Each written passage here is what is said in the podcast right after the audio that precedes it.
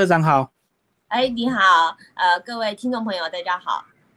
好，那社长跟我们聊聊，这一年半来，好像出版社一直都有面临到一些困境，对不对？尤其这两个月更严重。是，就是疫情以后，呃，其实因为出版其实这几年一直下滑嘛，下滑的很严重。那当然疫情以后就更严峻了，因为主要是很多书店，因为三级警戒以后，书店都几乎是没有人了。那所以少了书店这个这一块通路，其实对出版的影响非常大。就实体的部分，没有人去逛书店了。对，书店几乎是因为刚好五月，我们也。呃，五月下旬我们要办一个宝瓶的设方展，在成品，然后同事就后来就呃书铺了以后，那因为我们已经来不及撤撤掉这个展，就后来同事把那个活动现场的照片拍来，我那天看到真是觉得超超难过的，就是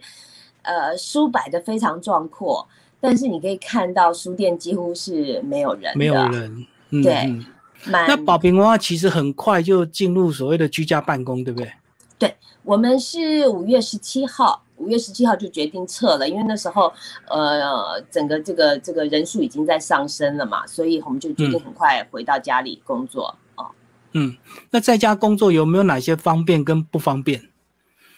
在家工作，呃，我我基本上觉得呃。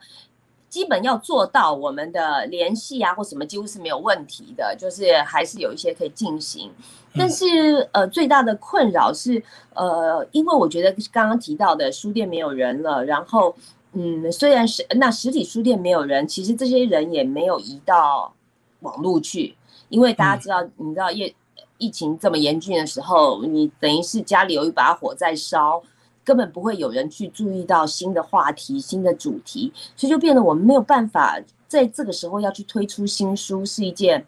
很困难的事情，因为大家焦点不会在这里。那所以居家以后，我们就马上立刻第二个决定就是把新书的出版先停下来。对，所以就是等于是我们我们就没有没有新的，就暂停了，几乎这两个月是没有新书出来的。所以你们是先编好，还没这个出版就对了。呃，编辑的动作还是有在持续吗？有，有在持续。我们就是现在把手上有的稿子能够做的就先做，就是尽量做到发印前，但是暂时还不敢发行。嗯。嗯，所以社长的意思是说，大家没有心思去看书就对，因为大家可能会有些烦烦恼或焦躁。非常焦躁，我不要说，呃，以我自己来说好的，因为我家这附近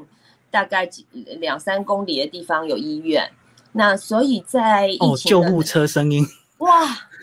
我有一天晚上我连续听到八次，你知道吗？因为听到我自己都心惊了，恐慌，对，我这一区是要沦陷了嘛？就很恐慌，然后就一直听到救护车不断不断来去，然后你一开始的时候，因为你必须要关心疫情，因为你要知道说我们什么时候能够回到公司，我们什么时候能够出书，所以你每天必须还是要得，你很想不要去看新闻，不要去看讯息，可是你没有办法不看，你还是得关心，所以那个就会在家就会有一种莫名的焦虑感，真的是很焦虑。那我想对其他的读者来说也是一样的，就会这种焦虑下，其实你要能够。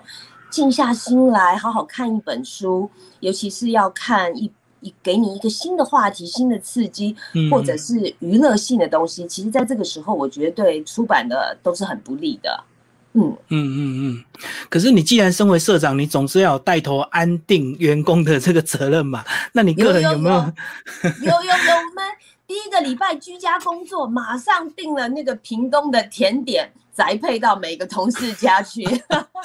分享给大家就对。那也也希望大家能够在家可以把心定下来啦。然后呃，而且在这个没有办法卖书的时候，我就只能鼓励大家，我们没有办法攻，我们就用手。那至少在手的部分，就是我们尽量去找新的作者，找到。呃，看看能不能，然后有一些旧的作者失联的，还是呃很久写不出来的时候，那趁这个疫情的时候，既然各位老师们你们不能去演讲，也不能去做任何活动，那么就在家好好写书吧。嗯嗯，同业有没有一些不同的做法？因为我知道像你们是比较快，马上就决定居家办公，那有些人可能是一部分分流这样子。是，呃，或者是有些人新书还是有出嘛，哈。对对对，我知道有些人还是继续出。那对对宝平来说，我我自己当时的判断，我就会觉得新书在做，其实呃，在其实，在出那个就是隔离之前，不是隔离，就居家办公之前一个礼拜，我们出的其实才出了旅行节的一本书，叫《好好》，它是讲女同志的。那本来很想追回来，但是追不回来。那我自己就会判断，其实这个时候要做，其实是很难的，所以。只好其他的后面的书就忍痛停下来，那也希望很快，呃，或者来说从一个好的一面来说，就是大家也工作的很在一个，因为宝平人不多，我们就九个人，然后其实之前一直在一个高密度、高压力的工作的状态下，那或者趁这个机会也就。缓一口气，也许稍微嗯把这个步调放慢一点点的工作。那我们就是每天大家在一开始的时候，大概就是按照上班的时间，早上哎大家十点报到，晚上交这个呃今天的工作报告。那后来我就觉得哎还是可以再做一点调整，就想说，因为那时候不是说大家礼拜六日要去采买都会挤在超市嘛，所以后来我们就很快就调整了，变成。下午一点钟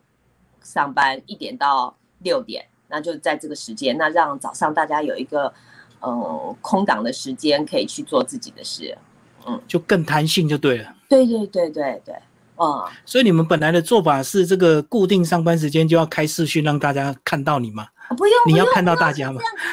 没有，我我觉得没有这么严格，没有这么严格。其实我们还是一个责任制啦，就是呃，大家该做我。反正呃，到了上班时间一点钟，我们就会在网络上，我们有一个群组，然后大家就会报道一下，表示我到了。那在这个时间内，有大家有任何工作，因为事实上旧书还是在卖嘛，那还有一些要补书的啊，什么我们的经销商也都上班，所以还有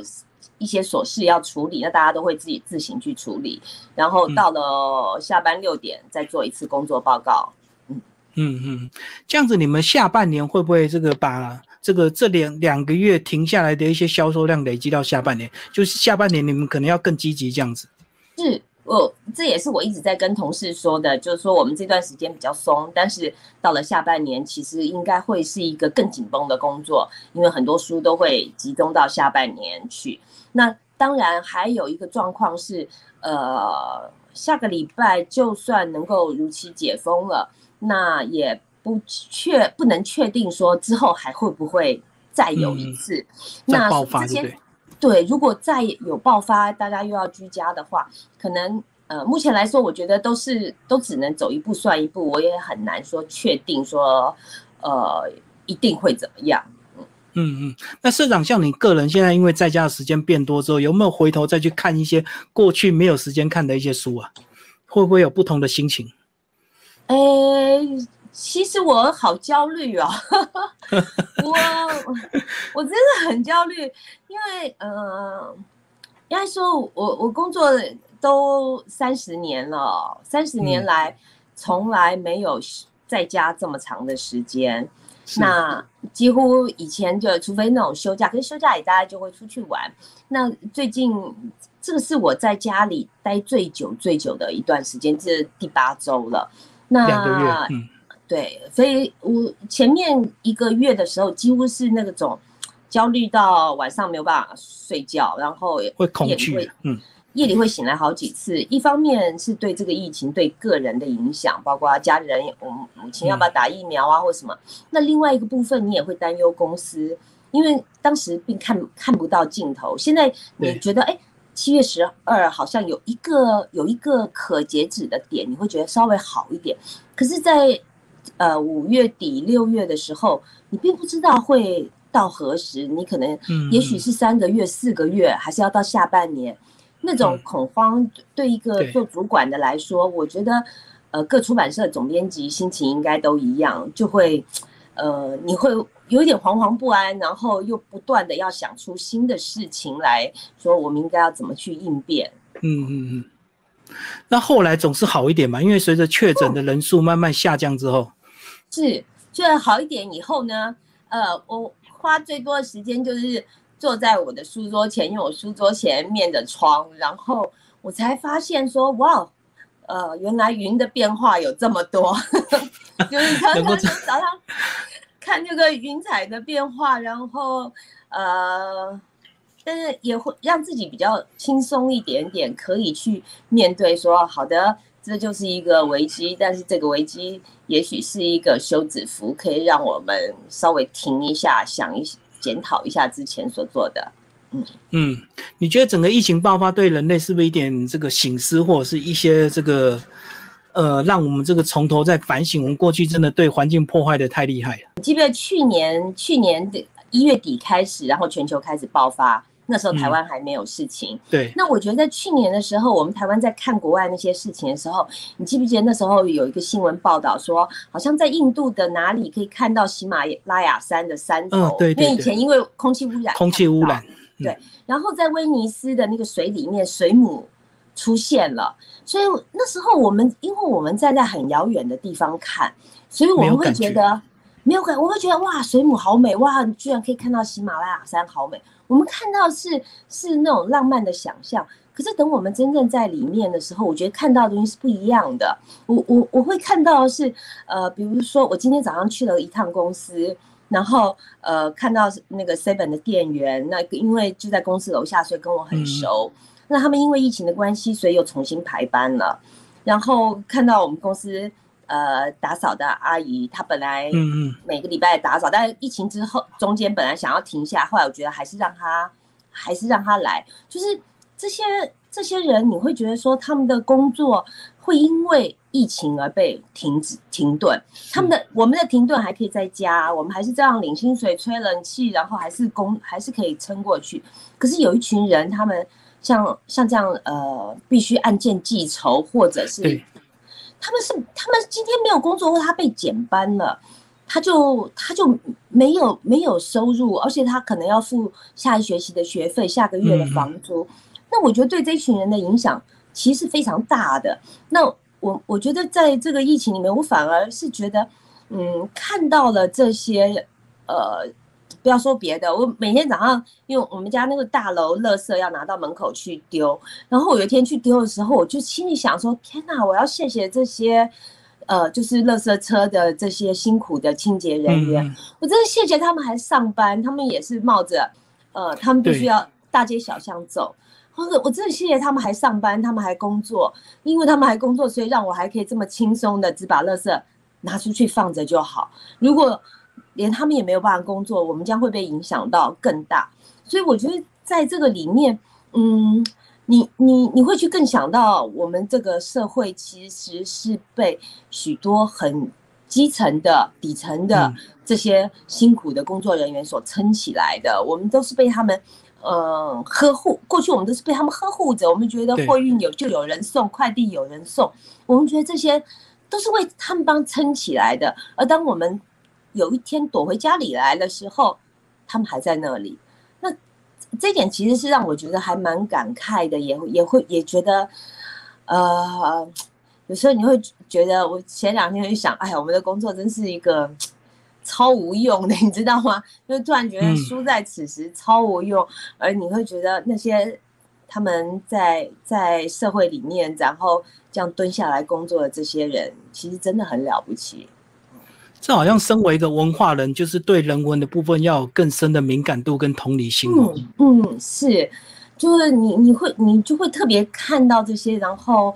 呃，中间我有有一度也去陪妈妈去医院，然后去了医院，你就会发现哇，其实医院里面还是有很多人，那他们为了生病，他不得不大家都穿戴着包得紧紧的，然后去医院。可是你另外一方面想。这些医护人员，我们每我们去那一次是紧张的不得了，然后从头到尾不敢碰触。可是，在那边的医护人员，他们是每天呐，那是他们的日常，对他们是每天就就在那边，然后你们呃四面八方各种人来，可是他们必须要守在那个位置上，不只是医护，包括医院门口的保全、警察，他们其实或者里面的职工，其实都是冒着一个。高度危险，在为我们做这些事情。嗯，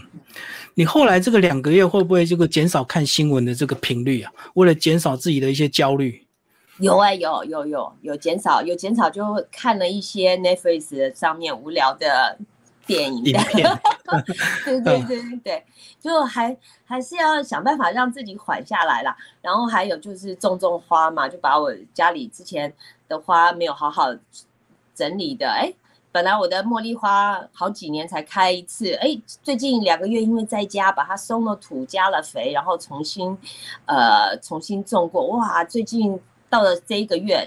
呃，六月、五月底弄的，这个月已经哇花花蕊一大堆。我现在看过去，它大概有九朵花苞在那边，就觉得很开心。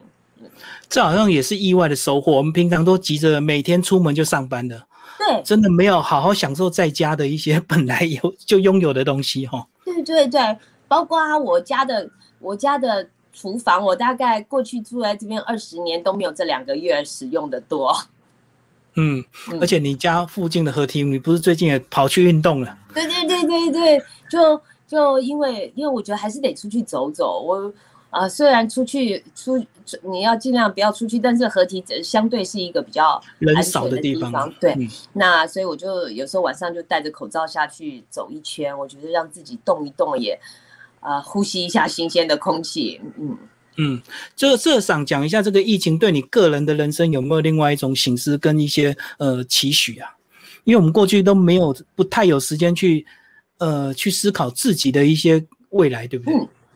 哎，我觉得最好笑的是啊，我就后来因为在家时间久了，我就发现我过去实在买衣服买太腐烂了，买太多了。我觉得一人一生根本穿不了那么多衣服，然后我就去整理我的衣柜，就把它就清出来很多乱七八糟的衣服。然后我也觉得其实也不需要，也不需要花这么多。也不需要花，事实上要人如果活只是求在好好的活着，也需不需要花那么多钱，然后也不需要那么多衣服。我觉得其实回到生活的本质是一件很简单的事情。对，那当然啦，我也必须说，呃，如果等我回到了工作轨道。很可能这些心思就不见了，又忘记了，对不对？对对对对。每天穿的衣服很有限啊，可是我们总是买过度的东西，对不对？那很多衣服可能真的通常都不太会穿到。是啊，你真的你在家里两个月，我才发现，哎，我会穿衣服大概就是那些，其他很多东西都穿不到，而且我发现根本不需要。但是，呃，你你只要只要。嗯，有在上班，你就会有很多各种的欲望，那些欲望都无穷尽的。可是反而现在觉得这个这个大概是对自己最大的一点反省吧，就是让自己回到最基本的需求。嗯，好，今天非常谢谢宝平文化的这个社长朱雅金朱姐帮我们介绍你们这个最新的应变方式，谢谢，拜拜。谢谢金明，谢谢。